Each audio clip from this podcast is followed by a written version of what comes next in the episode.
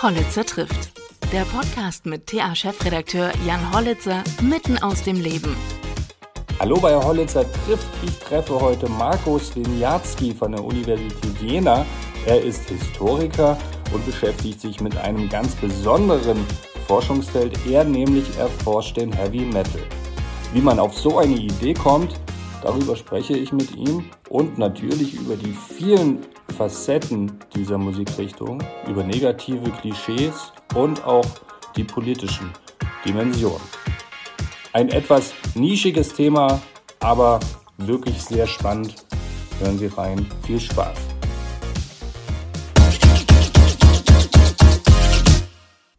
Ja, Herr Swinarski, wir ähm, tauchen heute mal in die bunte äh, Forschungslandschaft Thüringens ein, wo es ja auch einige Dinge gibt, äh, die ein bisschen unerwartend sind, wie Ihr Forschungsobjekt, nämlich Heavy Metal. Am Wochenende hat der Eurovision Song Contest stattgefunden und unter den Top Ten waren zwei Rockbands, äh, eine aus Italien, die sogar gewonnen hat, und eine ähm, Metalband aus Finnland. Ist denn Rock gerade wieder oder Heavy Metal populärer geworden? War es das schon immer oder ähm, wie erklären Sie sich das, dass das so massenkompatibel ist? Ja, hallo erstmal, vielen Dank für die ähm, Einladung hier zum Podcast. Ähm, ich habe zwar den Eurovision Song Contest jetzt ähm, aufgrund meines eigenen Geschmacks in der Richtung nicht unbedingt äh, selbst so stark verfolgt. Das habe ich eigentlich nie so sehr gemacht, aber es ist schon interessant, äh, dass Bands ähm, die zumindest eine Schnittstelle mit dem Metal besitzen. Weil Rockbands sind ja im Grunde, Sie sagten Rockbands, Rockbands sind ja schon immer massenkompatibel, verkaufen schon immer viele Platten. Man denkt jetzt an Rockbands wie U2 zum Beispiel oder sowas. Ja, das sind natürlich Big Seller, aber im Metal-Bereich ist das eher selten. Und wir hatten ja vor einigen Jahren äh, mit einer anderen finnischen Band schon mal einen Sieger beim Eurovision Song Contest, äh, Contest mit Lordi. Ähm, ich würde nicht sagen, dass Metal im Grunde ähm, massenkompatibler wird, denn die, ähm, der Mainstream-Bereich im Metal, man denke jetzt an Bands wie, wie zum Beispiel Lordi damals, aber auch an Bands wie Nightwish oder Bands, die zum Beispiel nur Teile vom Metal mitverarbeiten in ihrem Stil, wie das jetzt auch bei dieser Band aus Finnland passiert ist, dass diese Bands immer ein großes Publikum, äh, ein großes Publikum hatten.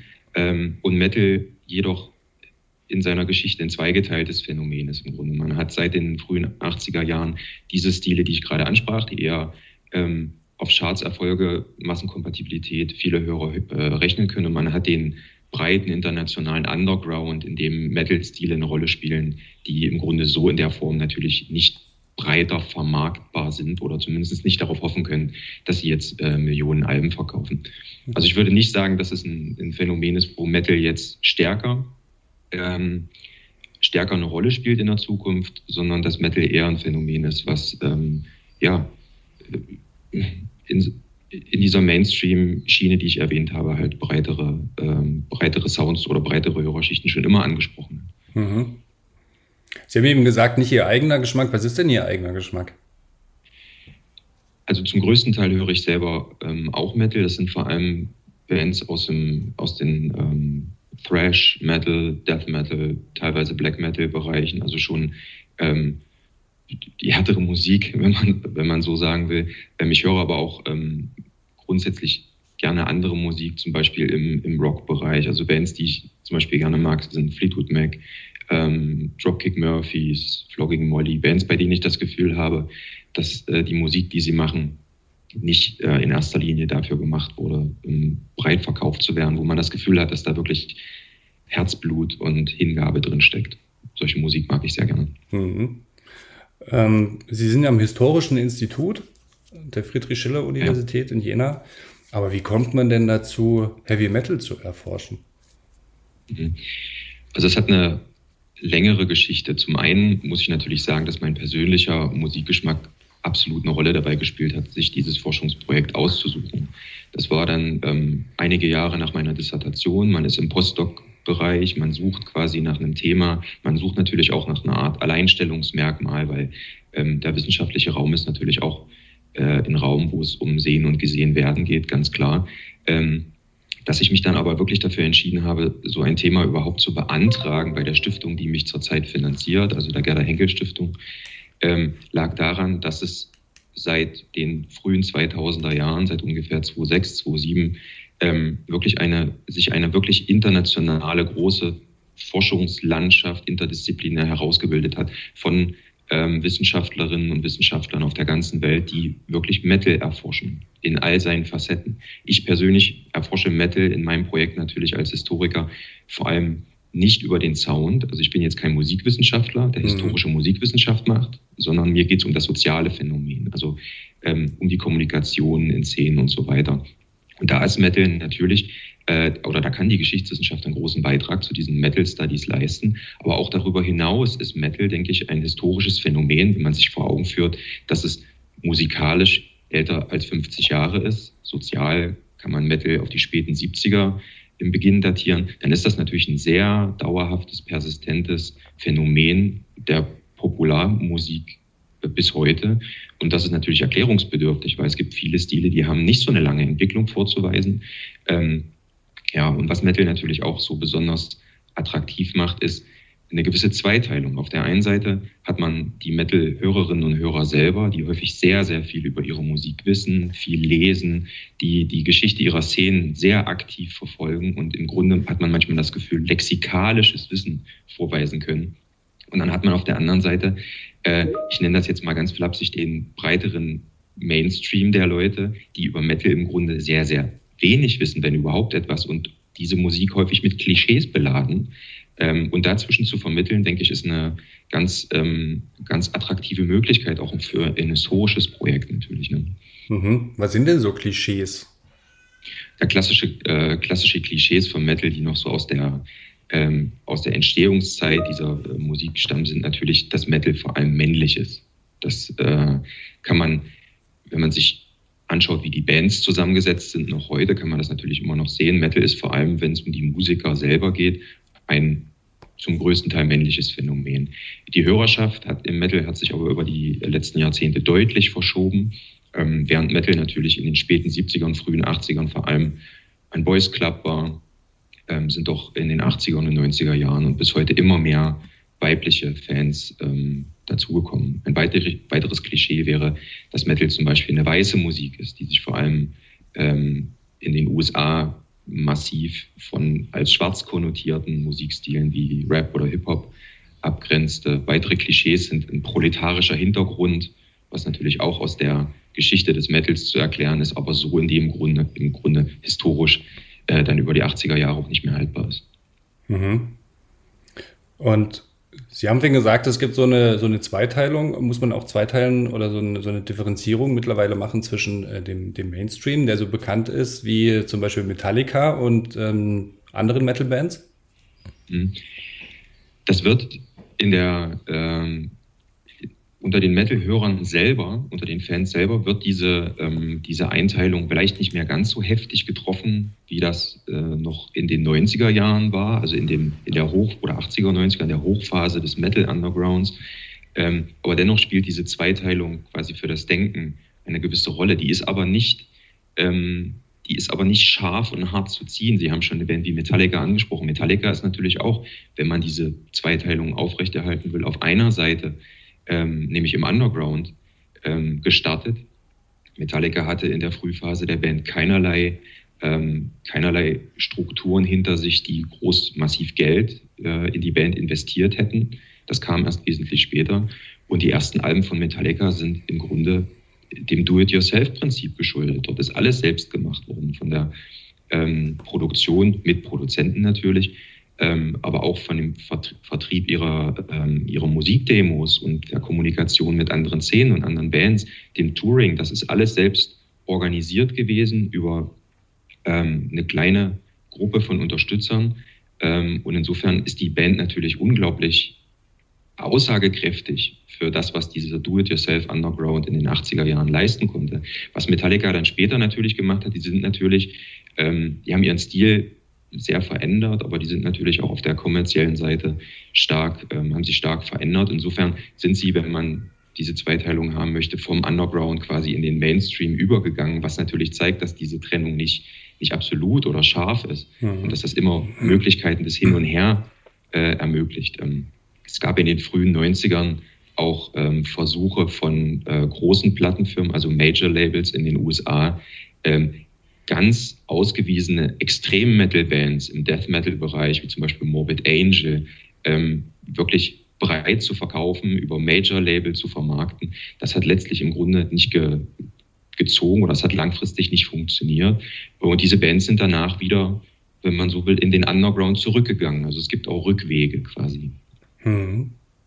Und innerhalb der Metal-Szene, also wenn wir jetzt mal Metallica so, so ein bisschen ausklammern, gibt es ja auch noch so, so Bands, die zwar schon erfolgreich sind, aber trotzdem noch als, äh, als Kern angesehen werden. Ich weiß nicht, ob ich da jetzt richtig liege, aber Slayer zum Beispiel ist, ähm, ist da so eine Band, die ich vor vielen Jahren auch mal hier in, in Erfurt auf der, äh, in der Messerhalle gesehen habe. Und da schon, ehrlich gesagt, sehr beeindruckt war, weil es ist nicht jetzt vordergründig komplett meine Musik, aber ich höre es mir eben auch an, ähm, die ja da schon auch so ikonisch verehrt werden. Ne?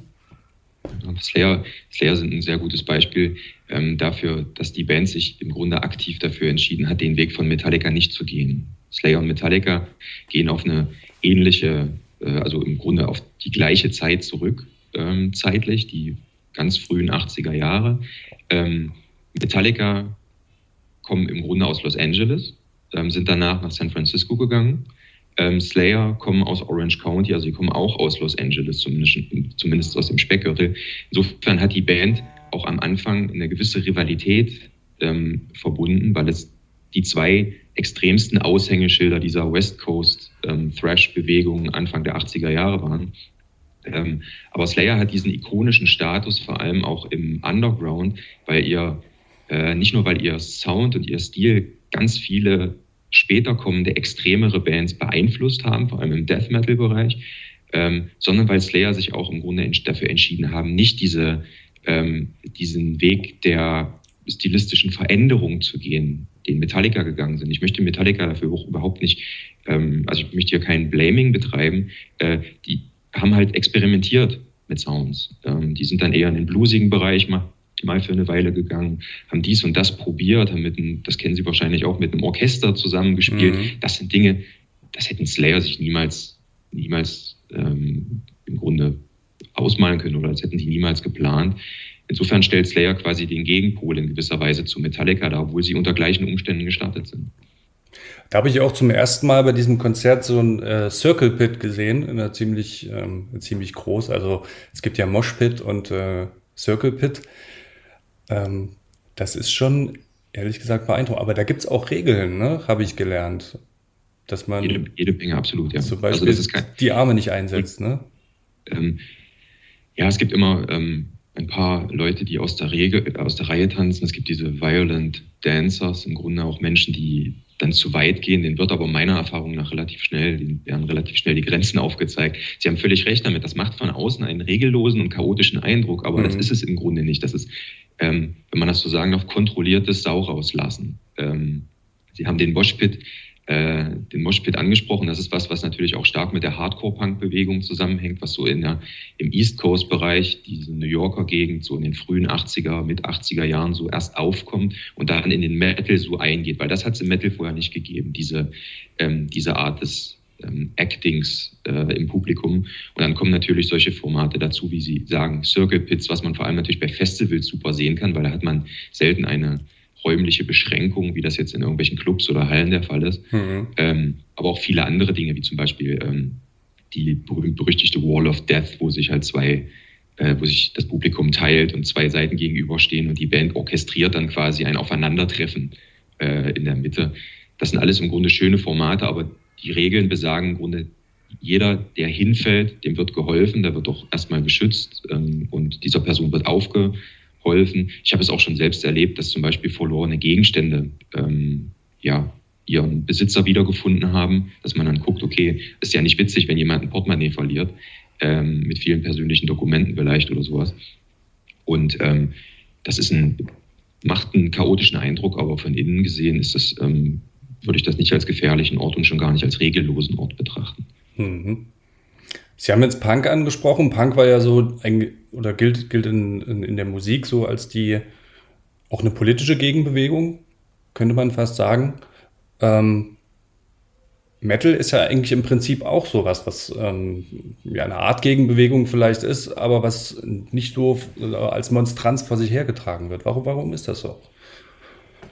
Metal und Punk verbindet sehr viel äh, miteinander. Ähm, sie sagen aber richtig, also was der Metal, was sie wirklich voneinander unterscheidet, ist, dass Punk im Grunde einen wirklich politischen Kern besitzt. Den Kern hat Metal nicht. Es gibt durchaus äh, politische Metal-Bands. Es gibt Metal-Bands, die sich für bestimmte gesellschaftliche Belange einsetzen, Vegetarismus zum Beispiel, ähm, oder auch der politischen Linken in irgendeiner Weise nahestehen. Ähm, aber zum Markenkern des Metals gehört das nicht. Ähm, diese Verbindung zwischen Metal und Punk geht auf die späten 1970er Jahre zurück. Ähm, Metal als musikalisches Phänomen gab es ja schon vorher. Man denke an Bands wie Black Sabbath zum Beispiel, ähm, die ja heute als die Urväter oder Begründer des Metals von 1970 gelten. Äh, zu der Zeit nannten sie sich aber noch nicht Heavy Metal. Dann kam 1976, 77 in Großbritannien die große Punkwelle. In der Zeit war Metal medial oder die Vorväter des Metal medial etwas ins Hintertreffen geraten. Und dann passierte etwas und deswegen ist diese Zeit der sogenannten New Wave of British Heavy Metal ab 78, 79 so wichtig. Dann nahmen sich junge von Bands wie Led Zeppelin, von Deep Purple, von Black Sabbath inspirierte Bands, vor allem aus Großbritannien, ähm, bestimmte Elemente der Punkmusik und des Punk-Spirits und involvierten die in die Musik ihrer großen Vorbilder. Und dadurch entstand im Grunde erst das, was wir heute als Heavy Metal kennen in der, in der Form. Nicht nur musikalisch, sondern auch sozial. Was die Metal-Bands wie zum Beispiel Iron Maiden sind natürlich ganz bekannt, aber auch viele andere Bands aus der Zeit, wie ähm, Diamond Head, Tigers of Pentang und solche Bands, die übernahmen vor allem erstmal ein großes Stück an Geschwindigkeit. Also Metal wurde wesentlich schneller. Ähm, es wurde, würde man sagen, heute ein bisschen catchy. Also es sind keine sieben- oder achtminütigen Kompositionen gewesen, wo es um Artistiken, artifiziellen Rock geht, wie bei Led Zeppelin teilweise, sondern die Stücke wurden auch zum Teil etwas kürzer. Die wurden rifforientierter. Und was die Metal-Bands natürlich neben dem Sound übernahmen, war das, was ich schon angesprochen habe, die Do-it-yourself-Kultur. Der Punk ist natürlich extrem bedeutsam dafür, dass er zum Beispiel eine Tape-Trading-Kultur, also eine Kassettentauschkultur weltweit etabliert hat, dass Fanzines, also von Fans herausgegebene Magazine im Selbstverlag, ähm, völlig do-it-yourself hergestellt und vertrieben worden. Und das hat der Metal in dieser Zeit übernommen und in ein viel größeres internationales Maß dann während der 80er Jahre gehoben. Und ähm, genau dieses, diese Do-it-yourself-Infusion des Punk, Punks hat dazu geführt, dass Metal sich dann in den 80er Jahren international so rasch ausbreiten konnte und dass auch so viele neue Spielarten immer weiter untereinander ähm, entstanden. Das ist in gewisser Weise, wenn man das historisch sieht, wirklich eine Kommunikationsrevolution, was dort vor dem Internet schon passiert ist in den 80er Jahren. Mhm. Sie haben eben angesprochen, dass es ähm, da doch politische ähm, Aussagen gibt oder auch politisch orientierte Bands gibt, auch Richtung links, aber ja genauso Richtung rechts. Ähm, in Thüringen hatten wir den Fall mit dem Mord in Sondershausen und äh, Hendrik Möbus mit seiner Band Absurd, die äh, von sich ja behaupten, sie äh, machen den National Socialist äh, Black Metal. Das heißt also rechtsgerichteten Black Metal. Also äh, gibt es ja dort schon auch politische Tendenzen. Ne? Ja, absolut.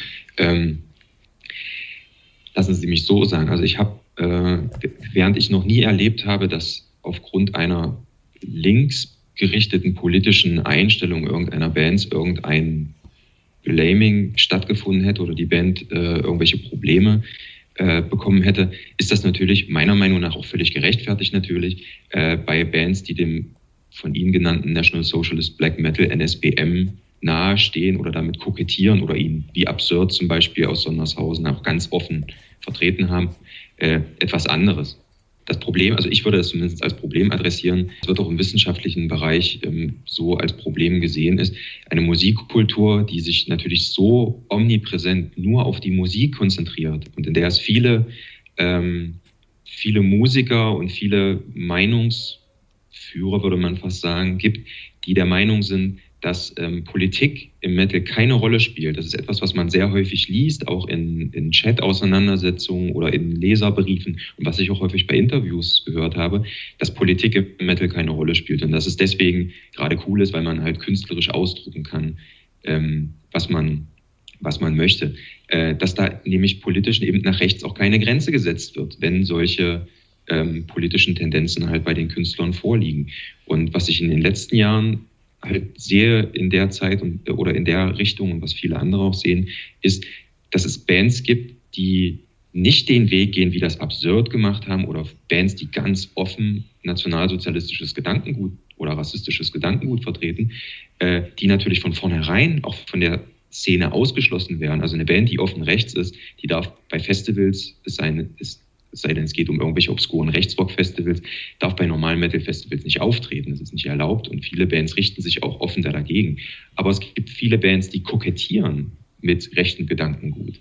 Ähm, die stellen sich natürlich nicht hin und sprechen offen ähm, ihre Ideen aus. Es sei denn, sie sind in anderen Kreisen unterwegs. Also das ist ein, ein Vorgehen, was ähm, man möchte fast sagen, sehr stark an Donald Trumps Vorgehen erinnert, was äh, der einerseits, wenn er vor seinen Anhängern gesprochen hat, äh, ganz andere und äh, viel heftigere Aussagen getätigt hat, als das der Fall war, wenn er mit Journalisten irgendeiner äh, anderen oder liberaleren Zeitschrift gesprochen hat oder Zeitung gesprochen hat. Mhm. Also dort wird hin und her geschwankt. Es finden sich teilweise in, ähm, in Interviews, wenn man die in Metal-Magazinen liest, mit solchen Bands, die in dem Verdacht stehen, ähm, nicht nur selbst solche Gedanken zu haben, sondern auch zum Beispiel persönliche Kontakte mit Produzenten oder Labelchefs oder solchen Personen zu haben, also im persönlichen Umfeld, die halt klar in der rechten Metal-Szene unterwegs sind.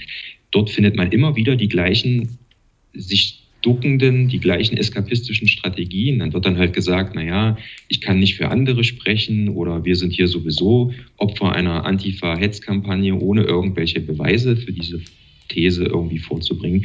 Ähm, was ich sagen will, ist, dass die Abgrenzung schwierig ist, dass dort, eine Grauzone entstanden ist, ähm, wo sich Menschen mit dem, mit dem Gedanken, dass Metal frei von Politik sein muss oder sein darf, ähm, eben Gedankengut zulegen, was sie, wenn man kritisch nachfragt, so in der Weise dann doch nicht zugeben, sondern sich quasi in irgendwelche Grauzonen zurückziehen oder in spiritualistische Aussagen. Und das empfinde ich als sehr gefährlichen, ähm, als sehr gefährlichen äh, Weg. Das geht so weit, dass es in, in den Vereinigten Staaten oder zumindest in Nordamerika äh, vor nicht allzu langer Zeit ein Festival ähm, geben sollte, wo die äh, Band Graveland äh, aus Polen auftreten sollte. Graveland ist in Europa und auch in Nordamerika im Grunde eindeutig bekannt als National Socialist Black Metal Band, äh, die, auch sehr, die es auch sehr lange schon gibt und sich die, ähm, die Organisatoren dieses Festivals quasi vor dieser Einsicht, die sie selber haben, verschließen oder zumindest hinter, der, äh, hinter dieser Aussage verstecken, dass diese Musik äh, im Grunde unpolitisch ist, mit all den, ähm, mit all den Konsequenzen, die daraus entstehen. Und äh, in Europa ist das im, ähm, in der Fankultur des Metals meines Erachtens soweit noch nicht verbreitet, aber es gibt in, in den Vereinigten Staaten ähm, viele lokale, schwer bewaffnete Gruppen, in denen Black Metal äh, Musik ähm, quasi die Wahl für eine Gruppe von Menschen ist, die sich, ähm, ja, die sich von, ähm, von allen demokratischen äh, und äh, menschenrechtlichen Regeln freimachen wollen. Und das ist natürlich sehr gefährlich. Insofern wird diese Musik immer wieder instrumentalisiert und die Art der Instrumentalisierung ist in den letzten Jahren wesentlich, ähm, ja, man möchte fast traurigerweise sagen, schlauer geworden. Also dieses, dieses Kokettieren, was ich angesprochen mhm. habe, dass ähm, dieses Wechseln zwischen Extremposition und einer Position, wo ich immer noch den meisten Platten verkaufen kann, ist natürlich eine sehr gefährliche Sache. Mhm mit Provokation kann man ja auch viel erreichen. Also wir hatten es ja vorhin, es ist ähm, oft künstlerische Freiheit, wird dann gesagt ähm, mit uns. Ähm, ich ich kenne auch so eine Band Cataclysm, weiß nicht, ob sie die. Ähm, ja, aus Kanada. Aus, aus Kanada, die ähm, auch ziemlich gewaltverherrlichend ähm, ist, gewaltverherrlichende Texte. Oder wo es dann auch schon mal so ein Double Bass gibt, ähm, das so eine Flak, ähm, also Flugabwehrgeschütz imitiert. Ähm, ist es dann aber nicht auch so eine, wie so eine Evolution und auch eine, ähm, ich will jetzt nicht sagen, selbst schuld, dass dann solche Entwicklungen eintreten können? Hat man da dich den Boden bereitet, dass daraus eben so extreme rechte Dinge entstehen können? Das ist eine sehr gute Frage. Also nächstes Mal vielleicht zu Cataclysm. Also die Band ähm, selber, ähm, ich habe mich jetzt nicht direkt mit der Band ähm, beschäftigt. Ich kenne ihre Musik. Ich mehr, mhm. war mehrfach bei Konzerten von Cataclysm. Ähm, Sie sagen gewaltverherrlichende Texte. Also Gewalt spielt im Death Metal äh, in den Texten eine gewaltig große Rolle. Ähm, trotzdem muss man da trennen und separieren zwischen den Texten der Musik und dem sozialen Auftreten der Musiker selbst, die in der Regel oder fast zu 100 Prozent damit nichts zu tun haben und normale, gut integrierte und vernünftige Menschen in der Gesellschaft sind. Ähm, aber was Sie ansprechen als Wegbereiter für, für politische Instrumentalisierung, das wurde mit Sicherheit von den allermeisten Musikern, für mehr als 99 Prozent aller Musiker nicht absichtlich getan, aber äh, was Sie ansprechen, ist eine Evolution der Metal-Musik, die in den 80ern und dann 90er Jahren ähm, vor allem einem Ziel der stilistischen Transgression folgt. Also man kann schon sagen, Ziel vieler Bands, das sagen sie auch in Interviews, war es, immer schneller, immer brutaler, immer härter zu werden, immer, immer ähm, ähm, krassere ähm, Lyrics ähm, zu, zu, schreiben. Also im Grunde die Musik immer weiter zu extremisieren, was auch häufig im Erscheinungsbild dann eine Rolle spielte. Und äh, ich weiß nicht, ob das eine natürliche Evolution ist, aber irgendwann ist man natürlich an dem Punkt, wo es auch stilistisch nicht mehr weitergeht. Und da sucht man sich ähm, vielleicht Möglichkeiten der Transgression, die dann im Politischen angesiedelt sind. Aber wenn man stilistisch äh, die Musik nicht mehr extremer machen kann, was kann man dann tun, wenn man sich wünscht, ähm, quasi sich weiter von anderen abzugrenzen, zu distinguieren? Dann verfallen halt manche auf politische äh, Akte der Transgression. Meiner Meinung nach ging das vor allem dann Anfang der 90er Jahre in, äh, in Norwegen los mit dem norwegischen Black Metal, wo es einige Akteure gab und zum Beispiel Varg Vikernes halt einen heute noch gibt, der klar in solchen Netzwerken, neuheidnischen ähm, rechten Netzwerken unterwegs ist, aber wo auch viele der Musiker zu dieser Zeit ihrer Jugend auch ganz offen mit solchen, mit solchen Positionen, menschenverachtenden, antifeministischen ähm, Positionen ähm, homophoben Positionen ähm, nicht nur kokettiert haben, sondern die auch im Grunde ganz offen vertreten haben. Heute aber im Grunde alle auch noch aktiv sind und sich davon distanzieren. Aber das ist eine Zeit, in der das auch auf Bands übergeht, die bis heute solchen Stilen pflegen. Also die, Sie haben die Band Absurd angesprochen aus Sondershausen. Das ist eine Band, die ja ganz offen sich auch ähm, stilistisch und in ihrer politischen Anschauung ähm, auch auf diese norwegischen Akteure ähm, beruft und auch in Tape-Trading kon Kontakt mit diesen stand. Und ähm, was Sie sagen, geht in den 90er Jahren los. Ja.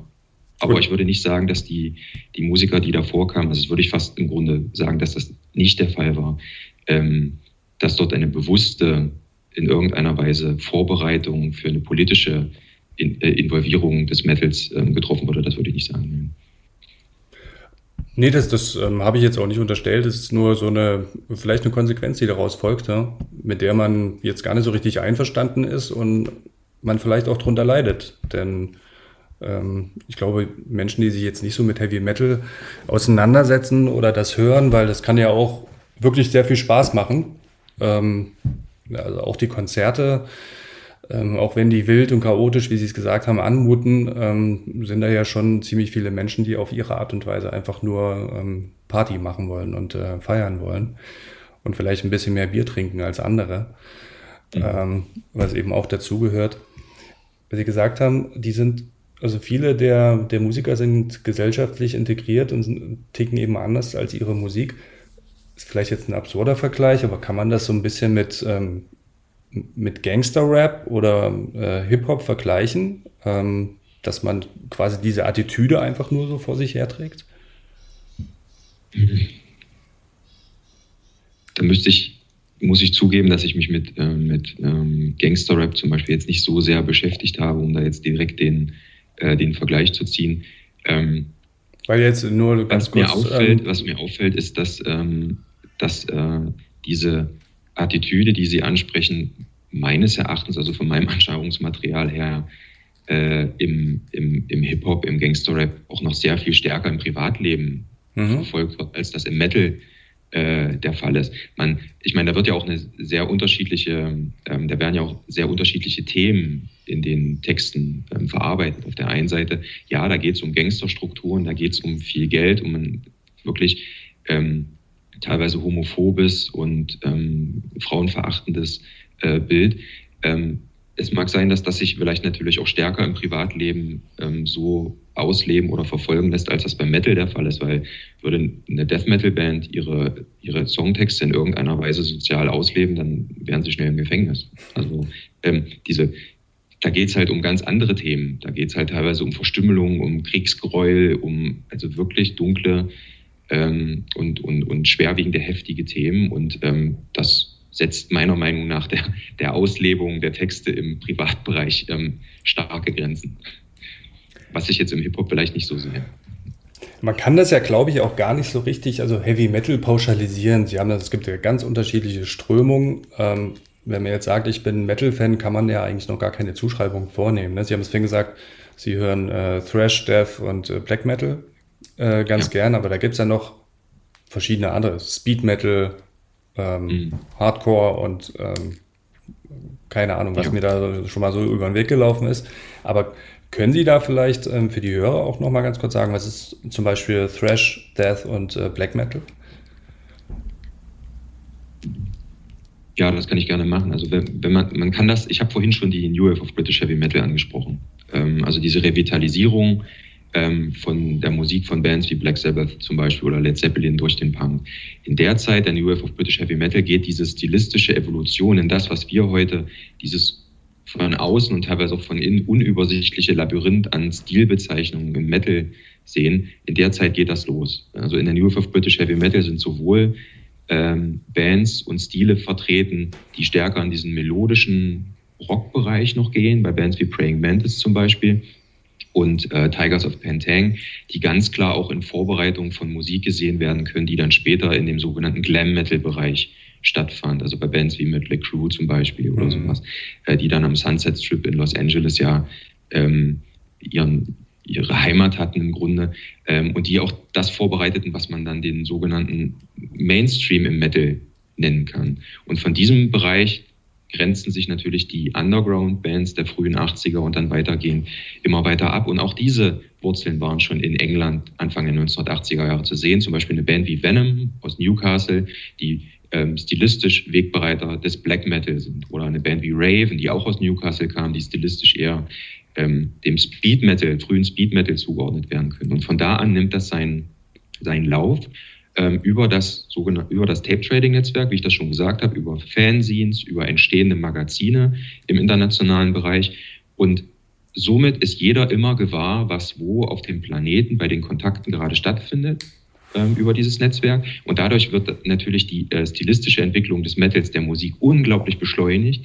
Und man findet regional bezogen immer wieder neue Stile, die ähm, der Thrash Metal zum Beispiel. Der Thrash Metal ist im Grunde, geht regional einerseits auf die Bay Area in San Francisco zurück, wo wir Bands wie zum Beispiel dann Metallica und vor allem Exodus und solche Bands haben, aber auch auf Los Angeles mit Slayer und Dark Angel.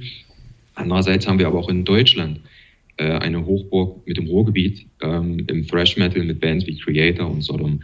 Was Thrash auszeichnet, ist von Thrash, also bitte mit THR vorne schreiben, also mhm. es kommt nicht von Trash, von Müll, sondern von Zerknüppeln, ähm, ist halt eine besondere, ähm, eine besondere Geschwindigkeit ähm, der Musik. Und Thrash ist in dieser Ex Extreme Metal ähm, Genealogie quasi der erste Stil, der wirklich die Wurzeln der New Wave of British Heavy Metal aufnimmt und halt wirklich für seine Verhältnisse sehr radikalisiert, ähm, der sich daraus dann ungefähr in der Zeit so 84, 85, 86 entwickeln, langsam rauskristallisierende Death Metal wiederum ist ähm, vor allem dadurch geprägt, dass man erstmal die Gitarren runterstimmt, also von einem tiefen, dunklen Sound, wenn man so will. Die Töne sind tiefer.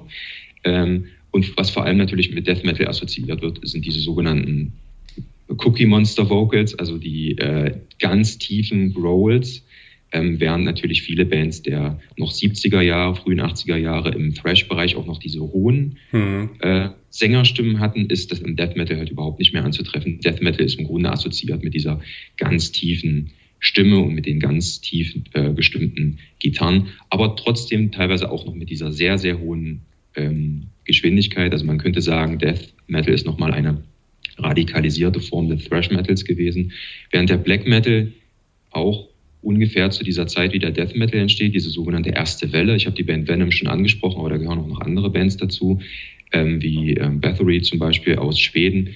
Ähm, aber Black Metal wird als wirkliches Subgenre, wenn man so will, erst wirklich in dieser zweiten Welle des Black Metals in Norwegen, davon habe ich auch schon gesprochen, Anfang der 90er Jahre, ähm, richtig als Subgenre ausklassifiziert. Und beim Black Metal ist es dann halt so, dass man diesen Weg vom Heavy Metal über den Thrash bis zum Death Metal eben nicht mehr weiterdenkt, sondern die, die Transgression, die Extremität umdenkt, indem man Extremität anders interpretiert. Ähm, äh, Black Metal macht zum Beispiel Folgendes. Ähm, die Gitarren werden nicht mehr so tief gestimmt, sondern man setzt, ähm, man setzt auf eine andere Form des Gitarrenspiels. Man setzt auch auf den Einbezug unterschiedlicher Instrumente, teilweise von äh, Synthesizern und solchen Dingen, Keyboards. Das machen nicht alle Bands, aber das machen einige. Ähm, dann wählt man einen ganz anderen Sound. Man wählt wirklich einen im Grunde auf den ersten, aufs erste Hörerlebnis dreckig produzierten Lo-Fi-Sound im Gegensatz zu den wirklich ähm, ja wirklich im Studio produzierten äh, Death Metal Produktionen der späten 80er, frühen 90er Jahre. Und dann ist mit dem Black Metal natürlich wieder auch eine Veränderung der Stimme, also der, ähm, des Gesangs verbunden. Ähm, und ähm, man findet keine tiefen Growls mehr, sondern vor allem dieses, äh, diesen sogenannten Kreischgesang, also die wirklich hohen Screams. Insofern ist Black Metal wirklich ein, nochmal ein, ein ganz anderes äh, stilistisches Subgenre, als das im Death Metal der Fall ist. Ja. Mhm. Satanismus spielt da auch eine Rolle, ne? Das ist die inhaltliche, ähm, quasi die inhaltliche, ähm, ja, der inhaltliche Schritt. Man kann nicht sagen, dass das ein Alleinstellungsmerkmal von Black Metal war. Es gab auch viele ähm, Death Metal Bands der späten 80er Jahre, zum Beispiel in den USA, ähm, Profanatica zum Beispiel, solche Bands, die hatten, haben eindeutig auch schon ähm, satanistische Lyrics ähm, geschrieben oder sich im Grunde von diesem ganzen Bereich inspirieren lassen. Ähm, also das ist nichts, was die Norweger dann Anfang der 90er Jahre erfunden haben, aber ähm, vor allem über die ersten norwegischen Black Metal Bands wie Mayhem und ihre ähm, Mitbegründer ist das halt ähm, passiert, dass sie diesen Satanismus, diesen, dieses satanistische Gedankengut und diesen Anspruch, satanistisch zu sein, halt so stark mit Black Metal assoziiert und verschmolzen haben, dass das seitdem halt sowas wie ein Common Trademark von Black Metal ist. Aber nicht von allen Bands, das muss man auch dazu sagen. Mhm. Wenn man, die Frage ist, warum hört man Black Metal? Könnte man jetzt auch fragen, warum schaut man sich Horrorfilme an? Da geht es ja auch oft um Verstümmelung und äh, ja, auch Satanisten kommen auch vor. Ähm, ist man als Heavy Metal Fan auch Horrorfilme-Fan oder ähm, muss das nicht sein oder gehören einige auch nur Heavy Metal, weil es eben so hart ist, um sich abzureagieren oder anders einzutauchen? Was ist da so die Motivlage, ohne dass man gleich, weil man satanistische Texte hört oder Horrorfilme schaut, ähm, selbst zum ja, Satanisten wird? Hm. Also ich glaube, dass die, ähm, also ich, ich möchte nochmal dem, dem Eindruck, ähm, gegen, gegen den Eindruck ähm, mich wenden, dass jeglicher Black Metal immer satanistisch ist. Also es wären noch sehr, sehr viele andere Einflüsse in Black Metal Texten vertreten. Ich glaube aber nicht, dass. Ähm, das war jetzt nur so ein Beispiel, man, um das greifbar zu machen. Ja, ja, ja. Mhm. Dass man vom Hörerlebnis ähm, oder von, von, ähm, von der Tatsache, dass eine Person einen bestimmten Musikstil hört, dann auf die Eigenschaften dieser Person schließen kann, das halte ich, wie gesagt, für nicht unbedingt gangbar. Mhm. Ähm, das, das Grundlegende an Metal ist doch die Musik. Und wenn man Metal hört, dann findet man die Musik geil. Das ist der erste Punkt. Das, that's what it's all about, würde ich fast sagen. Also das ist, das ist im Grunde das. Ähm, wenn man die Musik, äh, wenn man die Musik nicht mag und auf solche, ähm, auf solche Extreme Metal Spielarten nicht klarkommt, dann, ähm, dann hört man eben kein Metal. Was diese Leute verbindet, ist einfach eine Passion, eine Leidenschaft für die Musik, die dort gespielt wird. Und das ist das, woraus alle anderen ähm, alle anderen Aspekte dieser Gemeinschaft halt hervorgehen. Sie haben natürlich vieles angesprochen, was im Metal auch eine Rolle spielt, was natürlich auch Vergemeinschaftung möglich macht oder, oder enge Kontakte äh, knüpfen lässt. Das ist einerseits die, die Atmosphäre, diese immer noch physische Atmosphäre bei vielen Konzerten. Bei Metal ist natürlich auch eine Konzertkultur und immer mit Touring und Konzertbesuchen verbunden. Ähm, dann neben, den, neben der Erfahrung des Konzerts und der Musik spielt natürlich auch der Wiedererkennungswert in der Kleidung eine gewisse Rolle. Mettler grenzen sich natürlich auch durch bestimmte ähm, Zeichen ab oder sind zumindest vor allem durch ihre Bandshirts heutzutage als solche ähm, zu erkennen. Und ähm, ja, aus solchen Gemeinsamkeiten ähm, entstehen halt regionale Szenekerne und die dann international, internationalisieren sich dann. Und so ist die Szene im Grunde entstanden. Und das ist heute nichts anderes, allerdings natürlich unter ganz anderen technischen, kommunikativen Voraussetzungen als damals. Aber das ist im Grunde in den regionalen Szenen heute nichts anderes als Anfang der 80er Jahre. Mhm klingt wie eine Religion. Es gibt Rituale, es gibt ähm, Wiedererkennungszeichen, ähm, es gibt äh, Messen, das sind dann die Konzerte äh, und Wallfahrtsorte, das sind dann vielleicht die, die Festivals. Absolut. Schon eine Lebenseinstellung dann, sicher. Ja, es ist, ein, es ist ein Lifestyle. Also es ist wirklich ein, ein Lifestyle geworden, der unabhängig, meiner Meinung nach, ähm, unabhängig von sozialer Stellung, von ähm, Geschlecht, von ähm, Position im Berufsleben zum Beispiel äh, stattfindet, ähm, der auch unabhängig von Konfession oder Religion stattfindet. Also es gibt viele, ähm, viele auch konfessionell gebundene religiöse Menschen, die Metal hören. Wie Sie sagen, also es ist im Grunde trägt es religionsähnliche Züge und das ist auch einer wahrscheinlich einer der häufigsten Sprüche, die man auf irgendwelchen ähm, Autos oder Patches ähm, irgendwo liest, ist Metal is my religion oder sowas mhm. ähnliches. Also diese Bezüge werden ganz klar gesehen und das hat in gewisser Weise, haben Sie recht, schon eine religions, äh, religionsartige ähm, Aufladung dadurch erhalten, ja. Was ist denn so die aktuellste Fragestellung, die Sie gerade in, ihr, in Ihrer Forschung vorantreiben wollen? Jetzt gerade im Moment, äh, in dieser Woche, bin ich in einem Teil des Projekts, ähm, des Buches, was dann später entstehen äh, soll, unterwegs, wo es vor allem um diese von mir angesprochene Kommunikation geht, mhm. ähm, um das Tape-Trading-Netzwerk. Es ist, das muss ich dazu sagen, es ist für mich unmöglich, alle Kanäle dieses Netzwerks als Einzelperson nachzuverfolgen. Da müsste man später mal mit mehreren Wissenschaftlerinnen und Wissenschaftlern ein wirklich großes Projekt aufziehen, wo man die Leute von damals noch, die ja zum größten Teil noch leben, ähm, ausfindig macht und dann kann man wirklich eine internationale Karte des Tape-Tradings ähm, erstellen. Mir geht und es vor allem jetzt darum, Quellen. Kurze Zwischenfrage: ja. Tape-Trading bedeutet, dass man sich die, die also, Werke also, unterschiedlicher Künstler immer zugänglich gemacht hat, oder? Genau, das Tape-Trading ist äh, ein, äh, ein Netzwerk aus Personen, das über den Postweg mhm. ähm, ähm organisiert wurde und wo sich, ähm, wo sich Begeisterte, teilweise selber Musiker, manchmal Nicht-Musiker, ähm, über den ganzen Globus an ihre Postadressen ähm, selbst produzierte De Demo-Tapes. Davon ging das im Grunde aus. Also mhm. es geht nicht um den Handel mit, ähm, mit äh, richtigen Studioproduktionen, die man irgendwo anders auch kaufen könnte, mhm. sondern es geht um selbstproduziertes Material. Und auf diese Weise ähm, ist ja dieser schnellere Austausch ähm, international, den ich ja schon angesprochen habe, ähm, dann auch angestoßen worden.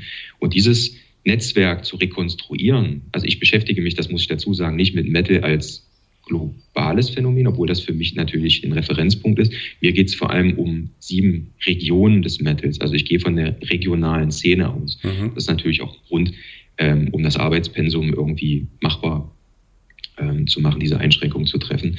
Aber zwischen diesen Regionen alleine dieses Netzwerk zu rekonstruieren, da gibt es viele Möglichkeiten. Man kann die Fanzines von damals, ähm, Magazine, die Interviews, die ich erhebe, all das auswerten und dann kann man immer mehr Verknüpfungen dieser Art stattfinden, also ähm, rekonstruieren und dann sehen, wo sich die lokalen Zentren auf der Welt ähm, etablierten und dann natürlich auch in den sozialen Aspekt dessen reinzuschauen, um zu gucken, welche Regeln galten denn in diesem Tape-Trading-Netzwerk? War das für alle offen? Brauchte man von irgendeinem bekannten Mitglied dieser Gemeinschaft irgendwie Zugang oder nicht? Und solche Dinge interessieren mich halt. Wie sehen denn das äh, die Metal-Fans oder die Metal-Szene, dass die da, dass sie jetzt quasi, quasi mit ihrer Forschung so ein bisschen Staub von der Oberfläche wegnehmen und dass äh, gewisse Dinge transparent machen und vielleicht auch entmystifizieren? Naja, also die Dinge, die ich anspreche oder die ich jetzt auch angesprochen habe, sind für, für, für wirklich seit Jahren praktizierende Metal-Fans nichts Neues im Grunde. Ich füge dem äh, vielleicht historisch noch ein, ähm, ein paar andere Nuancen zu. Und empirisch wahrscheinlich. Gesamt, ne? Genau, und empirisch ein Gesamtbild draus. Also vieles, was bisher stattgefunden hat, ist ähm, basiert auf Hörensagen, auf Interviews in Magazinen und ist nicht wissenschaftlich basiert. Mhm. Selbst in den Metal Studies liegt keine, keine Gesamtdarstellung dieser 80er Jahre vor, die so wichtig sind und im Grunde jede heute noch ähm, aktive, legendäre Band hervorgebracht haben. Das gibt es halt bisher nicht.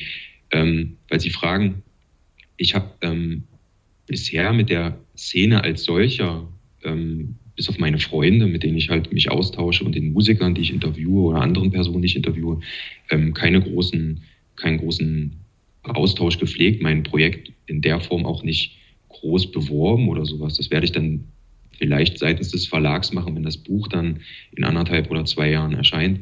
Ähm, das werde ich sehen. Aber bei den Musikern und den Managern und den Tape-Tradern und Fernsehautoren, die ich interviewt habe, trifft das alles auf große Begeisterung und große mhm. Zustimmung. Da kam von vielen, besonders von solchen, die jetzt nicht in diesem Mainstream-Bereich aktiv sind, sondern wirklich im Underground waren all die Jahre, da kam sofort ein auf jeden Fall oder ein Hell yeah oder irgendwas Schwedisches. Ähm, und äh, solche Leute sind unglaublich kooperativ und die, ähm, ja, mit einigen konnte ich mich ähm, auch in England treffen. Sie können sich sicherlich vorstellen, durch Corona ist das alles nicht so einfach. Also im Grunde war angesetzt, ähm, jedes Interview auch face-to-face -face vor Ort zu führen. Das wäre mhm. alles möglich gewesen, wäre dann nicht Corona gekommen. Insofern ähm, finden halt viele Interviews halt im digitalen Raum statt, aber ich treffe dort nur auf Zustimmung. Wirklich großartig. Das hört sich gut an und äh, es war wirklich spannend, Herr Spinjatzki. Und äh, bezeichnen Sie sich selber eigentlich als Historiker? Irgendwie stellt man sich ja unter einem Historiker äh, was anderes vor und Sie verjüngen dieses Wissenschaftsfeld irgendwie ein bisschen? Ähm, einerseits ja, ich bezeichne mich natürlich selber, das ist meine Berufsbezeichnung. Ich habe in der Geschichte studiert, ich habe in der Geschichte promoviert, natürlich mit ganz anderen Themen als das, was ich jetzt mache. Also sollte ich glücklicherweise das mein ganzes Leben machen können, Historiker, Wissenschaftler zu sein, dann wird natürlich dieses, ähm, dieses Buch und dieses Projekt eine Episode davon sein und dann werde ich mich, obwohl meine Leidenschaft natürlich für Metal bleibt, ganz anderen Dingen wieder zuwenden und ganz anderen ähm, Epochen und auch nicht mehr so zeitgeschichtlich arbeiten. Aber ja, ähm, ich werde das weiter verfolgen. Und jetzt habe ich vergessen, was Ihre zweite Frage war. das, irgendwie, nö, das war, das war eigentlich schon die Antwort darauf. Ähm, nur, dass man unter einem Historiker sich eben was anderes vorstellt, als ja, dass er sich mit Heavy Metal beschäftigt. Ne? Also das Verjüngende, ähm, ja, man, es gibt vielleicht in der Öffentlichkeit so ein angestaubtes Bild von den Historikern, den, mhm. ähm, den in den Quellen suchenden Bücherwürmern oder Akten, ähm, Aktenheinis, die dort in ihren Kämmerchen sitzen und danach irgendwelche Bücher schreiben. Äh, das ist eine Erfahrung, die habe ich vor allem unter den Zeitgeschichtsforschern nicht gemacht. Da sind sehr viele, natürlich unterhalb des Ranges des Professors oder der Professorin in der Regel, ähm, sehr viele Leute ähm, unterwegs in der Geschichtswissenschaft, die teilweise noch jünger sind als ich und äh, die sich auch mit sehr spannenden Aspekten der Zeitgeschichtsforschung, nicht zuletzt in Ostdeutschland, ne, mit äh, ähm, Aspekten wie der Treuhand zum Beispiel oder generell ähm, der DDR-Forschung ähm, und solchen Dingen beschäftigen. Vielen Dank. Vielleicht haben wir ja sogar was dafür getan, dass ähm, einige doch Geschichte studieren wollen, weil es da auch andere spannende Themen gibt als äh, vielleicht Mittelalter, mit dem sie schon zur Genüge beschäftigt worden ist. Das würde mich sehr freuen. Und ähm, wenn ich fertig bin mit dem Projekt, werde ich wahrscheinlich an der Uni dann in der Lehre auch mal ein Seminar zum Heavy Metal anbieten. Sehr schön. Ich danke für Ihre Zeit und äh, alles Gute und bin gespannt auf die Publikation, die uns dann in anderthalb Jahren erwartet. Ich danke Ihnen. Dankeschön.